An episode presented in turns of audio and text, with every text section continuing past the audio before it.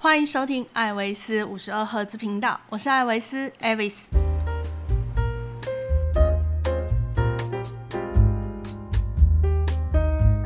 大家好，今天过得好吗？欢迎收听本集的节目。那这集我们要来聊聊的克罗埃西亚首都 Zagreb 哈。这座城市呢，是从罗马时期就实际有记载的一个城市，在前南斯拉夫时期呢，就是南斯拉夫的第二大城市。在一九九五年克罗埃西亚独立之后呢，它理所当然的就成了克罗埃西亚的首都，也是克罗埃西亚境内唯一一个人口破破百万的城市。克罗埃西亚的总人口数呢，大约是四百五十万左右，可见全国人口都集中在 Zagreb 这个城市。Zagreb 呢，中文会翻译成扎格里布、扎格瑞布、扎格雷布，都可以，看你习惯用哪一个翻译名称，都是没有问题的。当然呢，一般的游客来到一个陌生的国家旅游，通常呢都会到那个国家的首都来看看。有的国家的首都还蛮无聊的，例如，哎，要得罪人吗？好，例如澳洲的首都哈，它就蛮无聊的，而且大家可能都还记不太住到底是在什么地方，大家只会记得雪梨啊、墨尔本啊，就不会记得澳洲的首都。澳洲的首都是哪里呢？坎培拉，好不好？对，那是一个蛮无聊的地方。那克罗埃西亚首都呢，没有那么无聊，它还蛮有趣的。好，呃，可是我想说，大家来到这个这个国家的首都，应该都会做不少功课。所以这一集呢，对于这个国家的一些主要景点，我会提过，但是不会去特别一个一个一个说哈。但是重点我会着重在我觉得几个有趣或者是值得推荐的地方。好，那我们现在就开始吧。来到克罗埃西亚的每一个旅游景点，哈，他们都会在一般步行旅游路线的开始起点的地方呢，设立一个青铜做的三 D 立体城市图，方便所有的人一到了这个城市，看了这个立体的城市图，就可以了解这这座城的地理环境。那也会方便解说员在跟游客解说说，我们等一下要走的路线的时候。解说员就可以一边比着那个立体图，大家就会比较有概念，说哦，我们等一下要这样走，这样走走，大概要怎么走，走多久，这样都会说哈。那我个人觉得这是一个非常好的设计，但是如果在人更多，就是观光客更多的城市呢，呃，一个城市立体图立立体图是不够的，但是一个青铜做的立体图真的也不便宜，所以在呃观光客很多的城市的时候，他们就会另外设立几个。超大的平面的地图，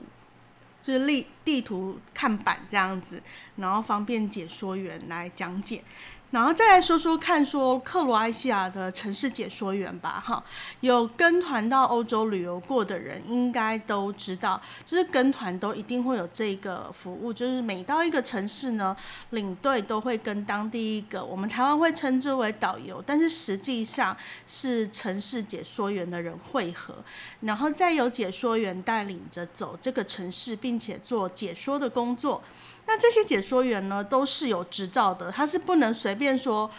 即便他是讲中文，他是在地的华人，他也要通过考试哦，哈，不能随便找一个说我在这里住十年、二十年，我就可以来当解说员，这个是不行的。所有的解说员都是要经过考试、受过训练。才可以拿到那一张执照，而且他们会不定期的回去受训，更新新的知识跟资讯。例如说，哪一个建筑物它现在要封馆了，它要整修，或者是哪间餐厅它暂时不会开了，这些都是这些解说员们他们必须要随时能够掌握的。那每一个解说员的资格都是很不容易拿到，他们每一个人都是这个城市的宝藏。哈，台湾最近几年也有开始推。推动城市解说员的工作，目前是台北的大道城或者是台南的府城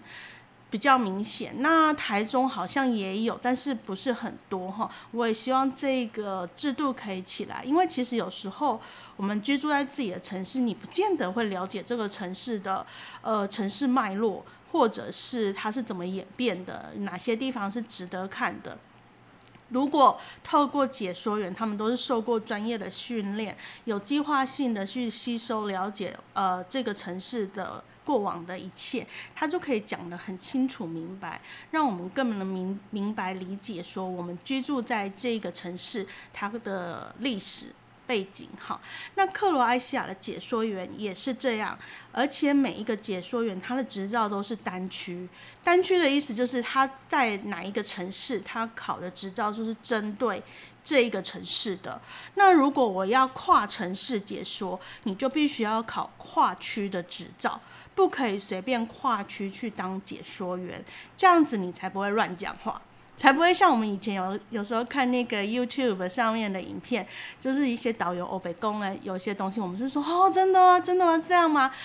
你无法去判断领队跟哎领队跟导游跟你讲的是不是真的。所以呢，在欧洲，他们为了避免这个情况，哈，你考单区的解说员，你就只能在这个区域做解说，因为你受训的课程。的内容也就是这个区域的。那如果你要跨区，比如说像领队一样做全区的，呃，带着带着国内旅游团走好几个区，你都是你要讲解的话，那你就必须考跨区的解说员的执照。那如果要跨国，那当然就是要考跨国的执照。那跨国的执照就必须经过欧盟的认证了哈，因为欧洲国家都是相连的，所以呢，有时候难免他们自己欧洲国家也会。开那个旅游团呐，那也可能是从自己的国家带团带到隔壁的国家，再过去隔壁的国家邻居嘛，哈。那如果你都不请当地的解说员，你要自己讲的话，那你就必须要有这个资格，才有办法这样带。带着跨国去讲哈，所以这样子的做法呢，其实是保障自己国家历史不会被胡乱解释，而且也可以宣扬自己国家历史的做法，然后也不会让外国来的游客得到错误的讯息。好，回到 Zagreb 这个城市哈，一般来说，当我们抵达后呢，我会建议先找到那一个青铜做的三 D 立体城市图哈，通常它就是你参观这个城市的起点，都不太会出错。那最重要的一点呢，是这个立体图旁边就是市政府设立的公共厕所，各位啊，注意哈，这个厕所是。不用钱又干净又安全，随时都有打扫阿姨在那里打扫。那女生的厕所根本不用担心哈，它厕所的马桶还是会自动清洗的那一种，就是诶会有一个机器自动清洗。那这里的人呢，不论是当地人啊、学生啊、游客，都会去使用这个厕所。那为什么他会设立一个这样的厕所在这里？因为这个厕所的位置呢？刚好连接这个城市最重要的一个广场，那这个广场呢，也是他们电车的总站哈。所以全 Zagreb 的人只要跟朋友聚会、约见面的地点，都是这一座广场。这个广场就是耶拉奇查广场哈，有点难记。耶拉奇查哈，耶拉奇查广场，不论哪一条路线的电车，最后都会在这个广场前交汇，所以设立一个公共厕所也是应该的。而克罗埃西亚 Zagreb 的电车哈，有一个别称叫做蓝色腰带，就是 Zagreb 的蓝色腰带，因为他们的电车颜色全部是蓝色的，是他们克罗埃西亚人的骄傲。为什么呢？这个电车呢是国产制造。它完全不是进口，它完全就是在克罗埃西亚内打造而成，整个系统什么全部都是 hundred percent 百分百 made in 克罗埃西亚这样子。好，那这个的坚持呢，这个是从前南斯拉夫时期迪托的时候，他就已经坚持大型的公共建设或者是大型的武器交通运输都必须自己国家生产，不要依赖外国。整个其实克罗埃西亚也好。或者是你到波士尼啊什么也好，他们的这种电车都是自己生产制造的。那很有趣的是，你还可以在总站前面看到不同年代的蓝色电车。然后最新的当然就是像我们。呃，台北或台中、高雄那种电车就是流线型的，或者像高铁那种形状的。那最旧的呢，就真的是很窄哈，瘦瘦的，里面还没有空调，要开窗户的，那就是南斯拉夫时期的。那大家会想说，哈，南斯拉夫时期的电车还有在用？真的有哈，我只能说啦，我自己去那么多社会主义国家过，以前是社会主义的国家过哈，我只能说社会主义国家造的东西真的是坚固耐用。不美观，唯一的缺点就是不美观，但是它真的是很坚固耐用哈，品质真的是保证。你不要刻意弄坏它，它真的几百年都不会坏的那种程度。所以这个蓝蓝色电车呢，就是克罗埃西亚人很方便的一个搭乘的交通工具。那回到这个广场，耶拉奇查广场呢，哈，它。呃，面前面对就是蓝色电车电车总站嘛，它的后面呢，右边上去呢，就是最重要的一个主教堂，叫做圣母升天教堂。基本上，你只要在 Zagreb 这座城市走。不管什么地方，你都会看到这个教堂的钟塔。你只要看得到那个钟塔，朝那个钟塔走，你就不会迷路哈。因为那个教堂走下来的地方就是那个立体三 D 图的地方，所以三 D 图呢，左边就是广场，右边就是教堂，旁边就是厕所，是多么好的一个地点，大家一定要找到它，好不好哈？然后耶拉奇查广场上呢，当然就是有一个巨大的雕像。一个士兵骑着马，哈，手里的挥舞着一把刀，刀指向广场的一个方向。他就是克罗埃西亚人心中最重要的一个将军——耶拉奇查将军，哈。但是耶拉奇查将军是奥匈帝国时代，哈。的将军，他那时候是奥地利皇室的呃军官。那因为带领了奥匈呃不，因为带领了克罗埃西亚的军队击退了匈牙利的反抗势力，获得了奥地利政府册封为克罗埃西亚的总督，所以他有权利来监管克罗埃西亚。当然，如果他只是打胜仗拿到总督权，克罗埃西亚人也不会这么这么喜欢他哈。那为什么？会喜欢他的原因，是因为耶拉奇查将军呢，替克罗埃西亚人争取了许多的福利跟权利，例如说，将克罗埃西亚的语言列为官方语言。在这之前呢，克罗埃西亚的官方语言是德语，那因为奥地利管辖的关系嘛，所以大家讲话要讲德语。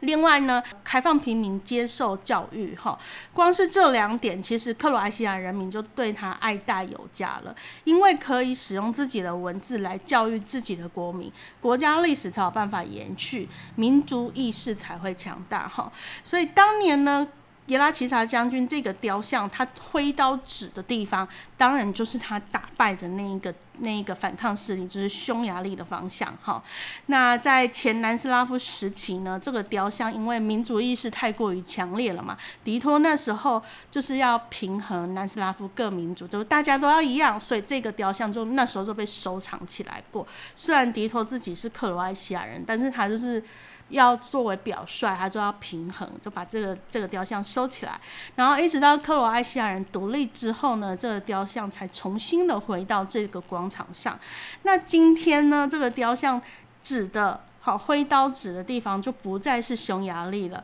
而是另外一个克罗埃西亚人心中不太喜欢那个国家的方向。哈，大家可以猜猜看是哪个国家？好，那这个广场呢这么重要嘛，对不对？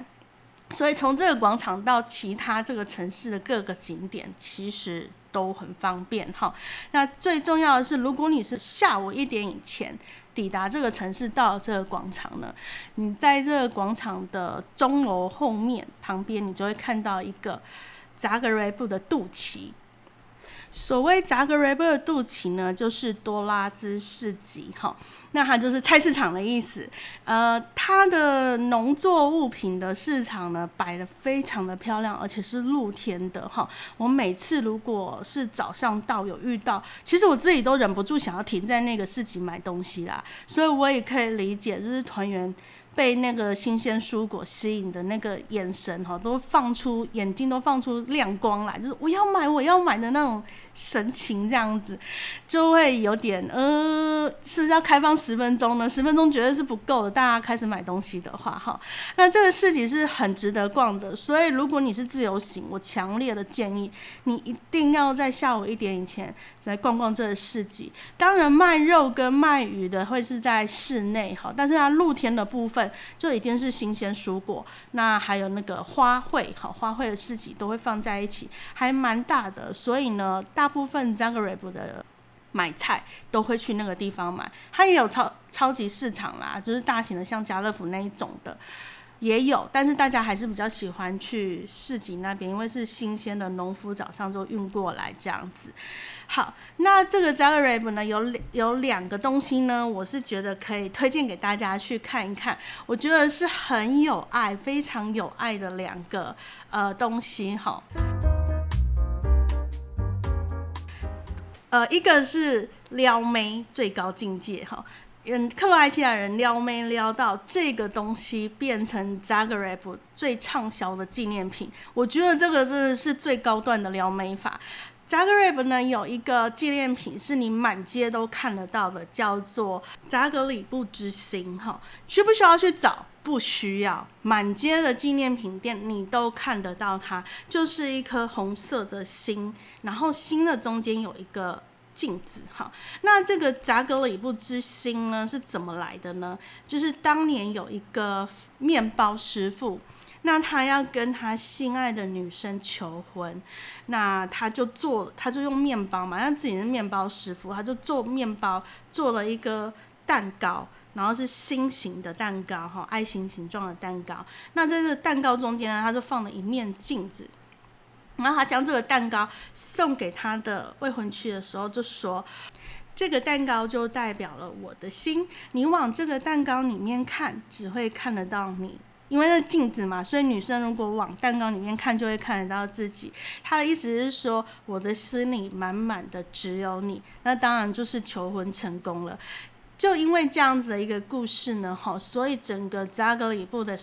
纪念品店，你一定都买得到这一颗扎格里布之星，哈。那它一开始是面团做的嘛，那大部分卖的好像也都是呃面团做的，很少会把它改成塑胶或者是木头的。如果你买到品质比较好的扎格里布之星的话，所以这颗星，如果你带回台湾来，请你好好的。把它放除湿，或者是上一层蜡哈，因为我当年买的第一颗加格里布之星回来，放在冰箱上以后，它就发霉了。对，它里面可能真的是面团做的，它就发霉了这样子。那另外一个呢，我们不能只说男人撩妹厉害嘛哈，扎格里布的女女性们哈，呃，表达爱意的方式，那个威力也不容小觑啊哈。没有想到，他们当年对男士们表达爱意跟祝福的方式呢，竟然也会哈造成男生的男性时尚件一个配件的大大喷发哈大爆发，那就是领带哈。男生如果穿西装的话，大部分会打领带嘛。领带的发源地呢，就来自克罗埃西亚的 Zagreb 哈。当年呢，我们刚刚有讲耶拉奇查将军呢，其实他们就是用兵的方式嘛，就是帮呃旁边的强权国家打仗。那打仗都会有风险，他们也不是只有帮奥地利打过仗，他们也有帮其他的欧洲那时候比较大的国家打仗哈。那每次男性们要出去打仗了嘛，加格里布的女性们呢就会呃制作领带这个东西哈，有点像是呃祈福，就是平安符那种感觉，给他们家的男性哈系上，希望他们能够平平安安的回到家来。所以当克罗埃西亚的军队呢进入到法国巴黎的时候，大家也知道巴黎人就是。Fashion 嘛，哈，对服装那个时候就是很敏感，然后他们就看到说，哇，他们的军队男性是脖子上怎么都有一个很漂亮的那个配饰啊？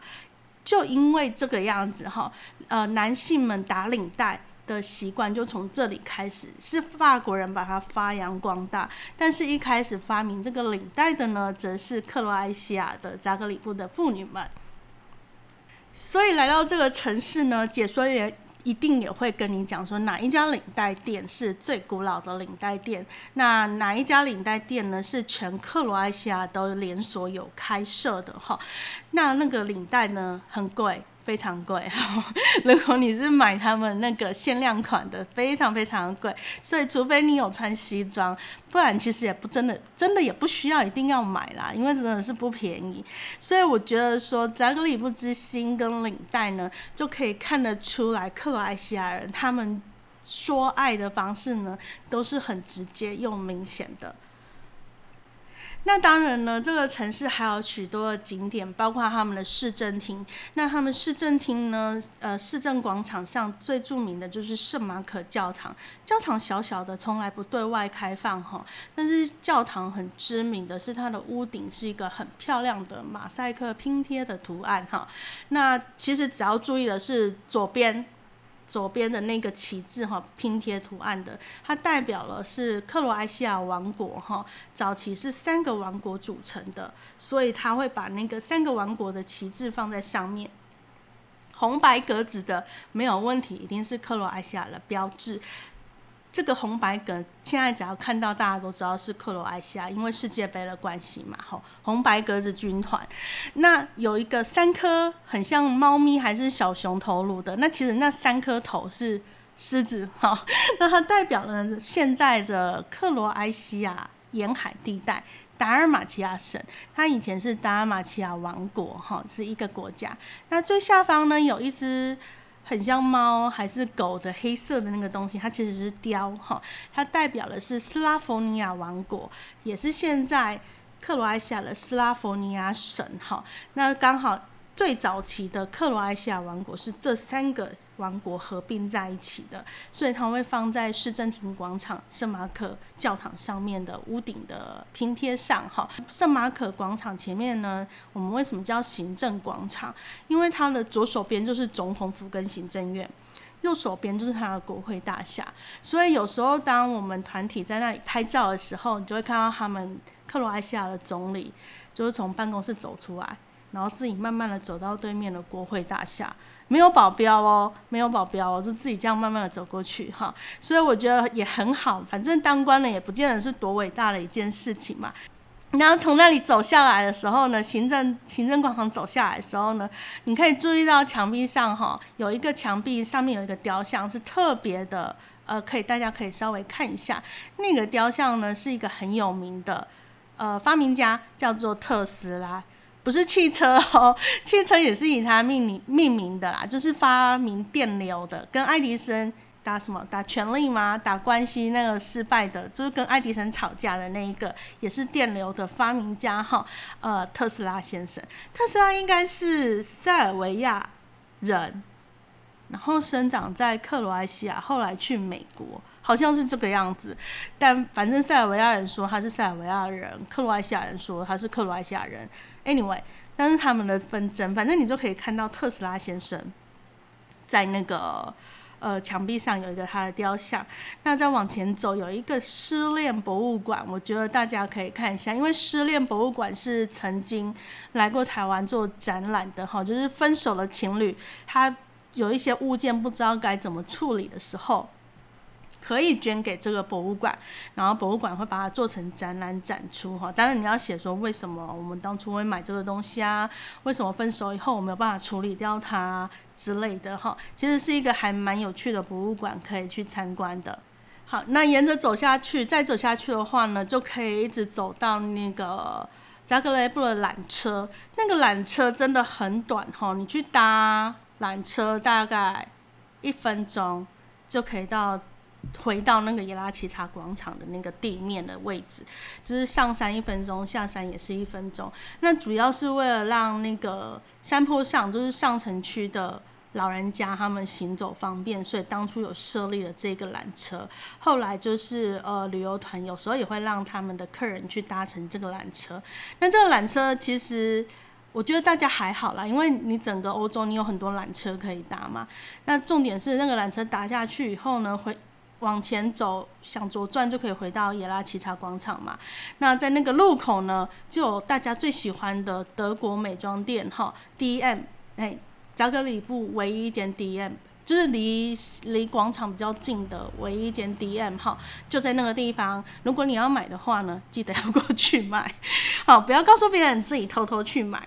好，那在节目的最后呢，我要跟大家推荐加格里布我最喜欢的、最喜欢的一间饭店，大家有钱一定要去住。欢迎光临 Esplana 的大饭店，哈，它曾经是东方快车停靠站旁边的饭店哦。那东方快车停靠站呢，现在就是 Zagreb 的火车总站哈。它与耶拉奇查广场刚好是面对面，但是隔了四五个街口的面对面。所以呢，如果你从耶拉奇查广场直线走，经过三个 block 的绿园道，你就会看到火车总站。火车总站的右手边。就是这一个 Esplana 的大饭店。当然，你也可以在广场搭电车直接抵达火车总站，然后在旁边走过去就可以了。如果你住这个饭店，晚上想要回到伊拉奇查广场附近来逛街的话呢，也是直线走就可以了，走路十五分钟，其实也没有很远。那这个饭店呢，它是一九二五年开幕的，所以在二零一五年的时候，其实它已经成立了九十周年了。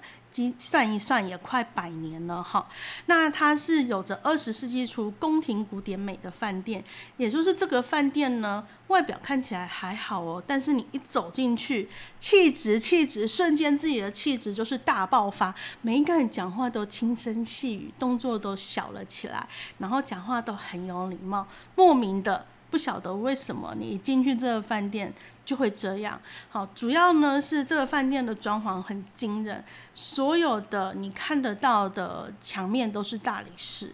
然后地上呢铺了地毯是非常厚，而且纹路非常漂亮的地毯。没有铺地毯的地方，地板当然也是大理石，哈。然后他让呃入住的客人休息的地方呢，就是古典的巴洛克式的椅子让你坐。那 check in 的柜台呢？办理入住的柜台呢？它不是一像一般饭店，就是一个长长排的桌子这样子，没有，它总共有三张桌子，是古典的大书桌那一种。然后每一张桌子后面就有一个呃前台的服务员，你可以坐在那个桌子前面，那个客人坐的位置会有两个椅子，也是古典的大手扶椅。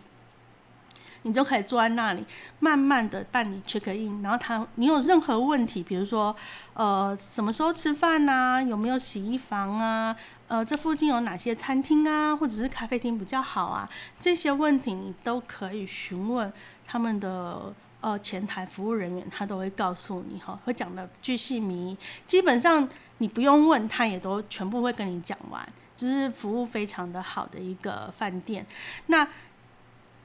当你拿到你的房卡之后呢，你可以把房卡的号码给那个门房人员看，他会把你的行李送到你的房间。那记得要给他小费哈。那跟团的客人的话呢，有时候会说，啊，我们不是说那个团费里面有包含那个行李小费吗？对，那个行李小费呢，通常是一人一件。好，那请门房帮他搬上游览车或搬下游览车的费用。如果说你觉得这个门房把你的行李送到你的房间速度快、服务好，其实不妨再给他一两欧的小费，我觉得都是合理的哈。毕竟在欧洲国家就是 money talk 嘛，有钱就可以说话的那个那个市场这样子。那他的。的那个电梯呢？电梯很有趣哈，就是你进去以后，你会发现，哎，怎么没有关门的按键？没有。就是你进去以后要等等一下，那个门就会自动关起来。可是有开门的按键啊，大家不要紧张，它只是没有关门的按键而已。是每一个房间也是非常的精致而且美丽哈，这真的是有点像二十世纪初你是一个贵族，然后来住饭店哈。因为二十世纪初能搭东方快车的人非富即贵啊，不是皇室就是有钱人嘛。饭店盖的时候，当然也是针对这样子的客群，所以进到房间以后，一般都是有一个厅在一个房。那它的浴室呢，也是全部都是铺大理石的，备品呢都是采用欧舒丹的备品，哈，就是洗发精、沐浴乳、香皂，全部都是欧舒丹的。那它的淋浴间的设计呢，那个水龙头也非常的古典美，哈，就是太古典美了，太。精细了，所以有时候我们的客人还不知道怎么转，还要去教他们怎么转才会有热水。基本上就是一个住起来非常舒服、舒服，然后你会觉得说瞬间自己是个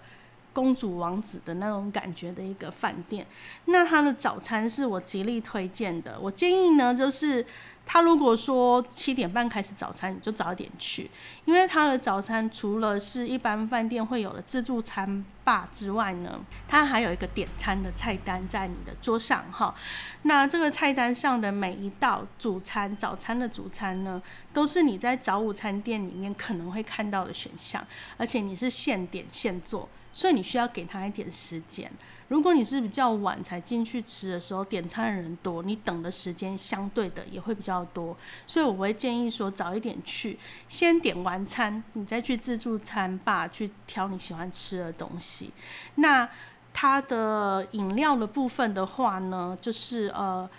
茶跟咖啡都是用点的，你直接跟服务生点。果汁、气泡水、气泡酒这一类的优格这一类的食物呢，则是自取的，就是在自助吧的部分。基本上，我每次如果住这个饭店的时候呢，我都觉得用餐的时候觉得啊，我真的过足了一把贵妇瘾，就是就是在这个饭店会有的感觉哈。好，那在这里呢，另外在备注跟大家讲一个小趣事哈，就是气泡酒，有一些团员就会跟我说，哎，其奇怪呢，他们这个欧洲人呐，怎么套炸了零零酒啊？怎么在早餐的地方都会放置气泡酒？哈，一早喝酒好吗？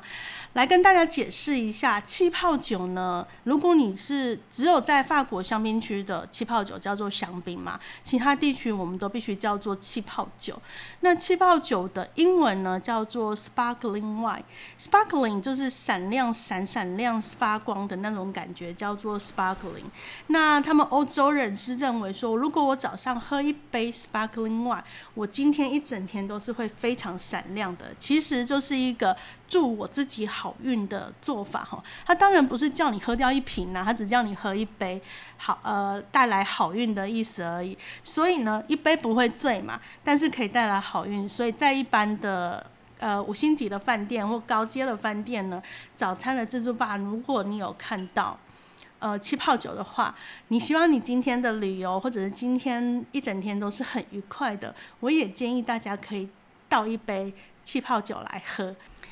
替自己带来好运跟好心情，总是不会错的。好，今天的这一集的节目呢，就到这里了。如果你喜欢我的节目的话，不要忘记订阅我的频道哦。哈，那如果觉得还可以的话呢，就帮我留一个五星评价。有任何疑问或者是问题要提出来的话呢，请到我的 IG 或者是脸书哈，可以留言告诉我，我就可以比较立即性的回答你。好，那我们就这集到这里，下集再见喽。y'all.